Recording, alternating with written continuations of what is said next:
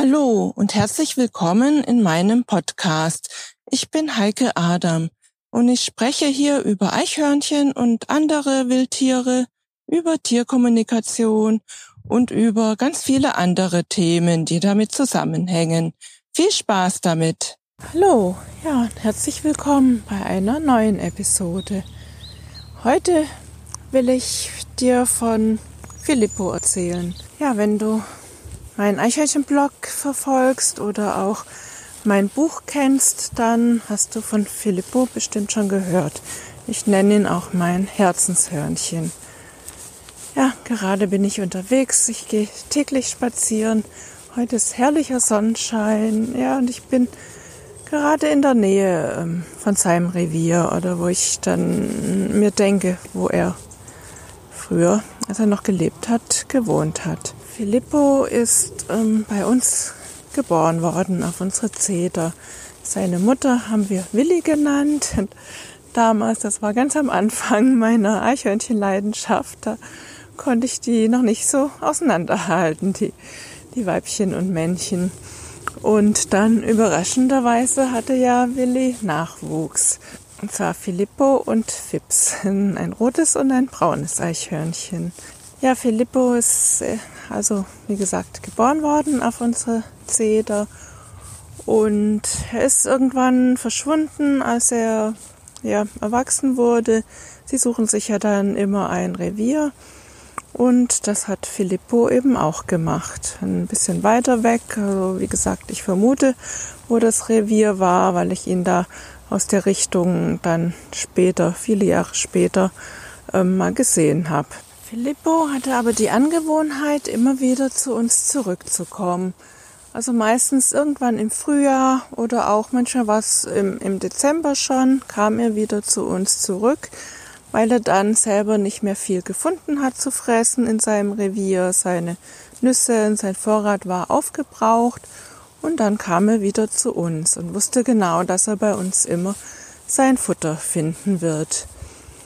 Und so blieb er dann meistens übers ganze Frühjahr bis rein in den Sommer und irgendwann dann so gegen August, Ende August, wenn es dann wieder genug Nahrung gab in der, ähm, in der Natur, dann ist er wieder verschwunden, denn dann musste er diesen weiten Weg nicht auf sich nehmen. Ja, ich habe gerade eine kleine Pause gemacht, weil ich Kraniche höre. Ich sehe sie noch nicht, aber ich höre sie schon. Und Kraniche sind auch Krafttiere, aber das ist ein anderes Thema. Dazu komme ich ein anderes Mal. Wir haben jetzt das Thema Filippo. Ich habe mich sehr gefreut, wenn Filippo zurückkam. Es war immer eine Riesenfreude und ja, es war, wie gesagt, regelmäßig. Jedes Jahr war das so. Ja, es ist auch ähm, schon einige Jahre her, was ja immer so mein Traum war, war, dass mal ein Eichhörnchen mir aus der Hand frisst, was ich dann schon also relativ nah war mit, mit Bambi, eins auch meiner Lieblingshörnchen. Da war ich schon ziemlich nah dran, aber so richtig aus der Hand gefressen hat sie mir nie. Und Filippo eben schon. Es fing damit an, dass ich gar nicht da war und Filippo kam und der Rainer äh, ihn fotografieren wollte. Und Filippo dann immer näher und näher kam. Ja, Rainer hatte natürlich auch ein paar Nüsse einstecken, wie immer. Und wie gesagt, er wollte eigentlich Filippo fotografieren, aber Filippo kam eben immer näher und näher so dass er so nah war, dass Rainer ihn gar nicht fotografieren konnte. Und dann hat Rainer eben ihm Nüsse auf der Hand angeboten, die dann auch Filippo ganz vorsichtig genommen hat.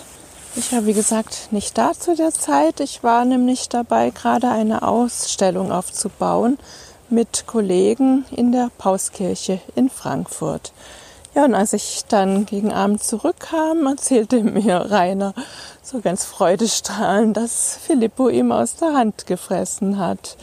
Und ähm, er hoffte natürlich für mich, dass mir das auch gelingen würde. Ja, und das haben wir dann. Filippo war immer noch da und kam dann auch wieder und ich habe es dann auch natürlich probiert und ja, Filippo kam und hat mir auch aus der Hand gefressen. Ein, ein ganz tolles Gefühl und ich war überglücklich. Mancher war Filippo auch, kam mir so an die Hand und hat so, so ein bisschen ganz vorsichtig in den Finger gebissen, weil ich wusste, hm, ist das vielleicht die Nuss oder so, so ganz, ganz, ganz zart, ganz, wirklich ganz zart und nicht feste oder so. Aber das war auch ein tolles Gefühl. Ja, so fing es an mit Filippo, dass der auch aus meiner Hand gefressen hat und wie gesagt aus Reiners auch. Ja, damals war Bambi noch die Revierchefin, also Willi war die Mutter schon nicht mehr da, aber Bambi dann inzwischen die Chefin und Bambi hat Filippo immer ziemlich gejagt. Also sie wusste, nein, der gehört nicht in dieses Revier und wenn er da war, wurde er ziemlich gejagt von ihr.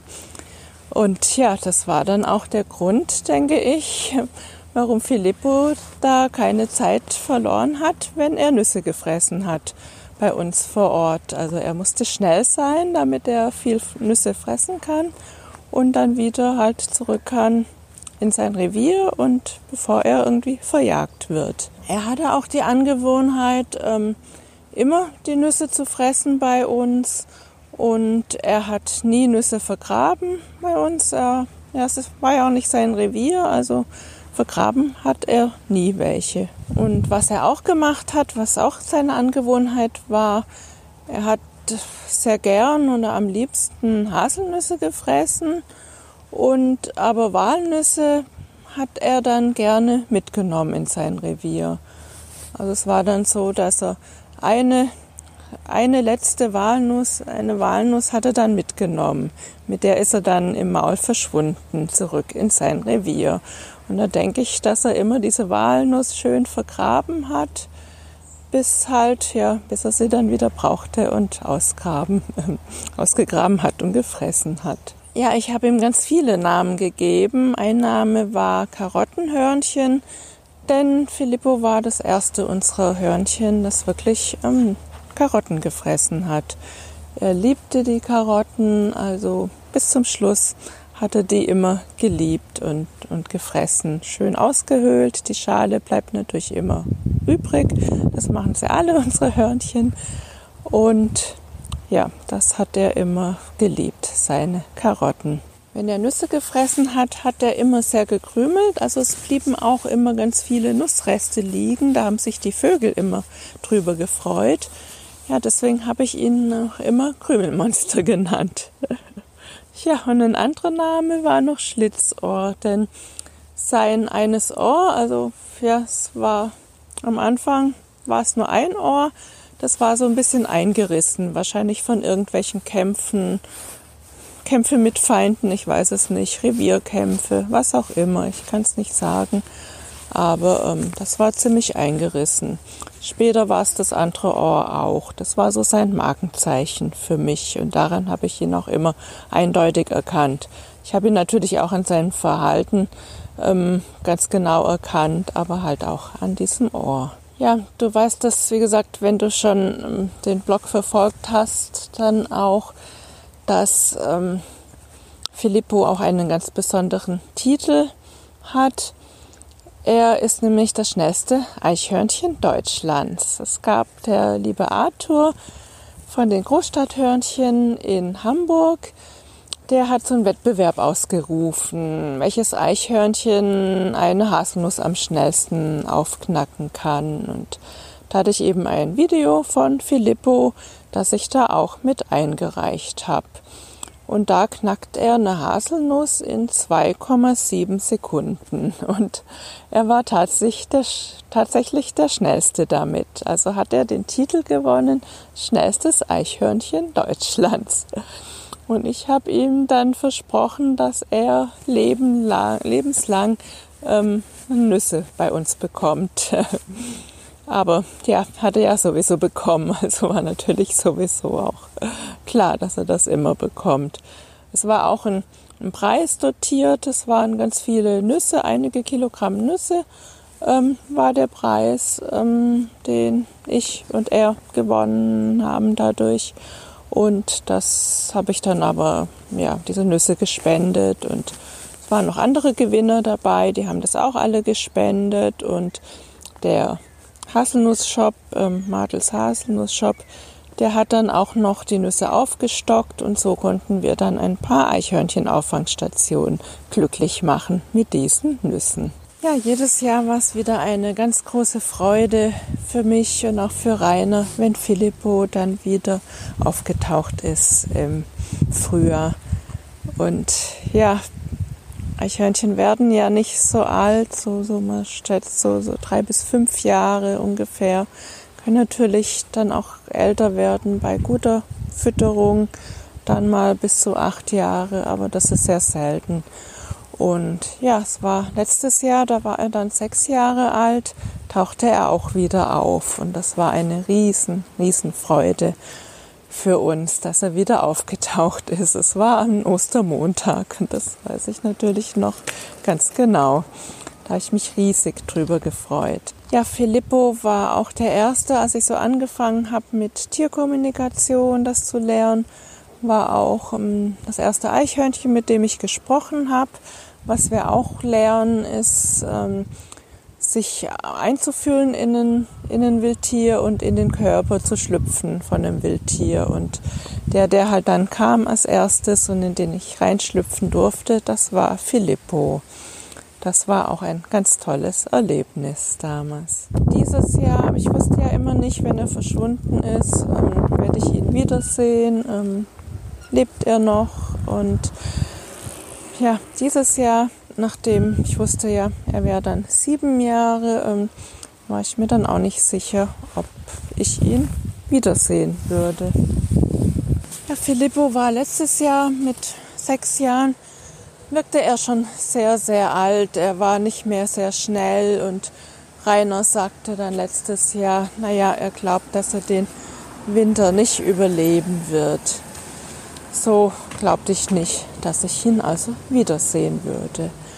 Ja, und dann war es dieses Jahr eine ganz, ganz riesengroße Freude, als Filippo wiederkam. Inzwischen sieben Jahre alt. Es war Ende April und Rainer hat nur ein Eichhörnchen gesehen auf unserem Eichhörnchentisch. Und ähm, er sagte ein braunes Eichhörnchen. Und dann kam ich und habe geguckt und es waren dann, er hatte, das Eichhörnchen hatte Nüsse gefressen, es waren aber keine mehr da. Und ich dachte mir, irgendein braunes Eichhörnchen eben und habe aber Filippo erstmal nicht sofort erkannt. Ich wollte auch nicht die Tür aufmachen und Nüsse rauslegen. Ich dachte, das erschrickt dann das Eichhörnchen und springt weg. Aber nachdem dann ja keine Nüsse mehr da lagen, dachte ich, okay, doch, ähm, ich tue jetzt ein paar Nüsse rauslegen. Und da habe ich auch Filippo dann sofort erkannt, weil nein, er ist nicht weggesprungen, sondern als ich vorsichtig die Tür aufgemacht habe, hat er geschaut. Ich habe vorsichtig meine Hand rausgesteckt streckt zu ihm hin und er kam auch gleich und hat sich eine Nuss geholt. Und da wusste ich, ähm, ja, das ist Filippo.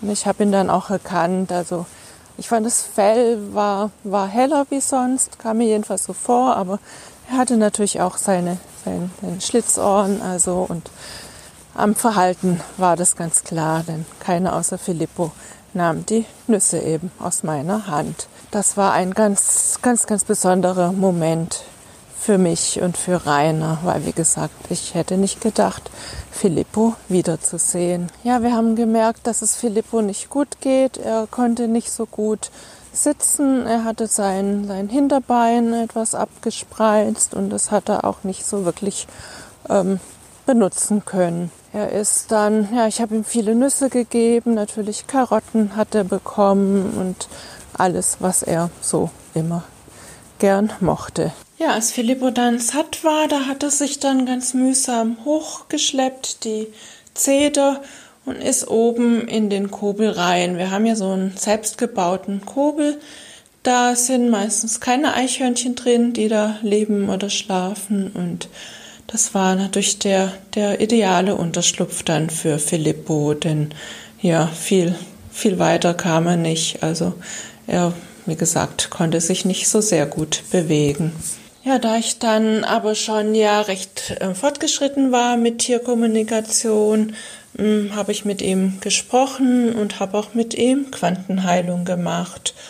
Und eine befreundete Tierkommunikatorin, eine befreundete Kollegin von mir, die hat auch mit ihm gesprochen und auch mit ihm Quantenheilung gemacht. Filippo meinte zwar, ja, wir, wir können ruhig Quantenheilung machen, das war okay für ihn, aber es würde eh nichts bringen und dass er am Sterben ist. Und ähm, ja, ich habe dann aber trotzdem Quantenheilung gemacht, wie er es ja auch gesagt hat, das ist okay. Und wie gesagt, die Kollegin ja auch. Und es wurde besser. Es wurde besser mit seinem Bein. Er ist dann noch ein paar Tage geblieben bei uns. Wir haben ihn immer, immer fürstlich versorgt. Wenn ich ihn gesehen habe, hat er dann gleich seine, seine Nüsse bekommen, wenn, wenn nichts mehr da war im Futterkasten. Und es wurde dann so ein richtiges Ritual. Immer wenn ich ihn gesehen habe, bin ich raus, habe ihm die Nüsse auf der Hand ähm, angeboten. Er kam, hat sich eine geholt und hat dann da im Futterkasten gefressen.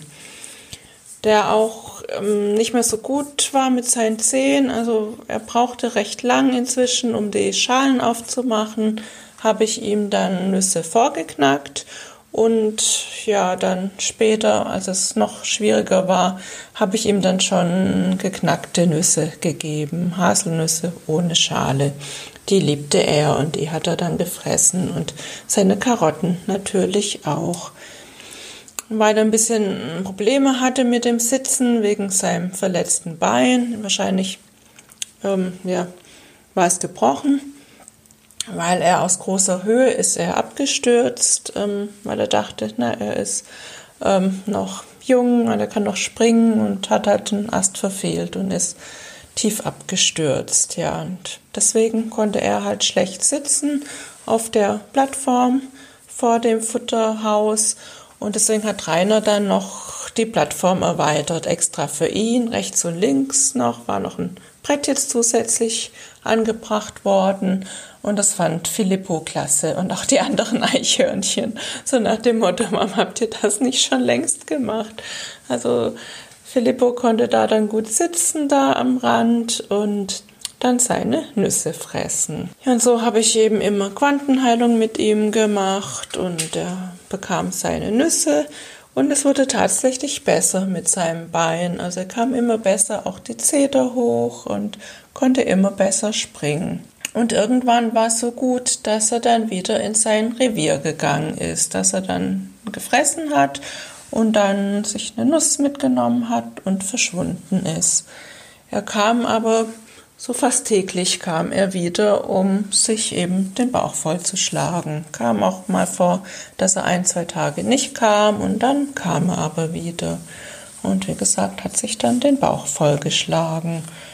Und so ging es eine ganze Weile, bis irgendwann wir dann gemerkt haben, ja, jetzt wurde es dann immer, immer schwieriger mit ihm. Also er kam dann, er war ja langsam geworden. Man sah, das Fell war nicht mehr schön. Er hatte kahle Stellen, er hatte verklebte Stellen und ähm, ja, man hat gemerkt, dass es wohl jetzt doch mit ihm zu Ende geht und er am Sterben ist.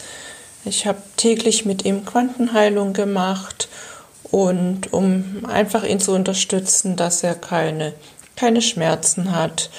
Und ähm, es hat ihm auch offensichtlich gut getan und er hat auch immer, ähm, war auch immer sehr dankbar dafür und auch, dass er immer diese Nüsse hatte und er immer etwas, ja, immer die Nahrung bekam bei uns. Ich habe jeden Moment genossen, wenn er da war, denn ich wusste ja nicht, ähm, wie lange ich ihn noch sehen würde, wie lange er noch leben würde.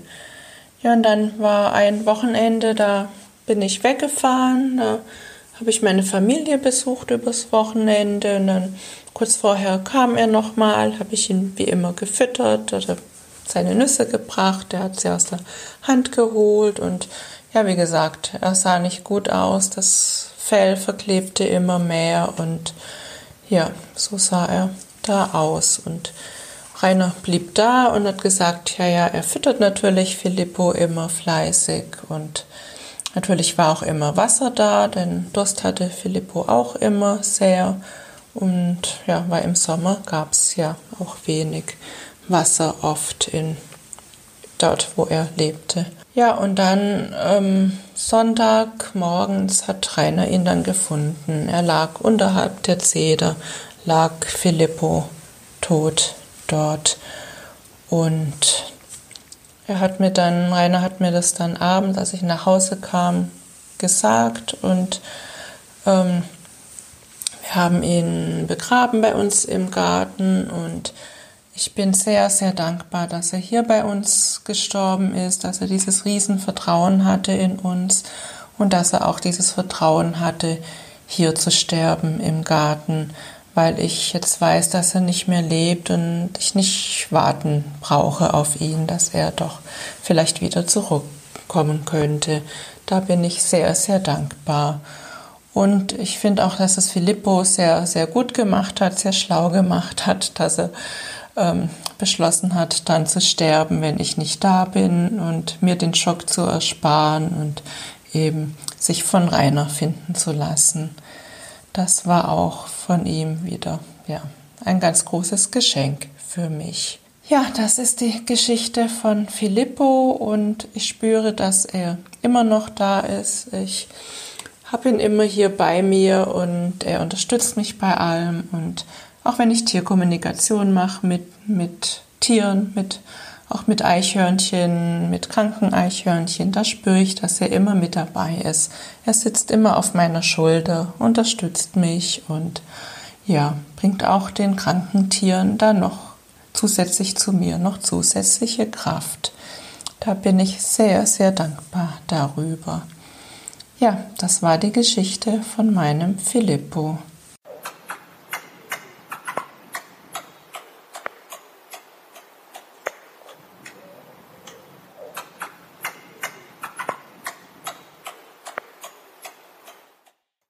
Ich hoffe, dir hat diese Episode so gut gefallen wie dem Eichhörnchen.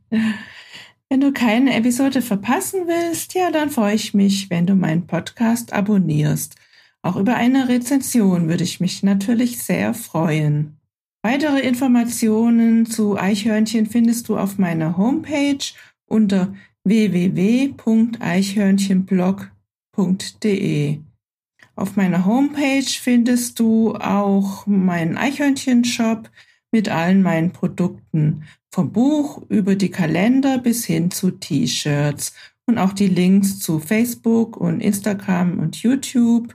Bis zur nächsten Folge. Tschüss.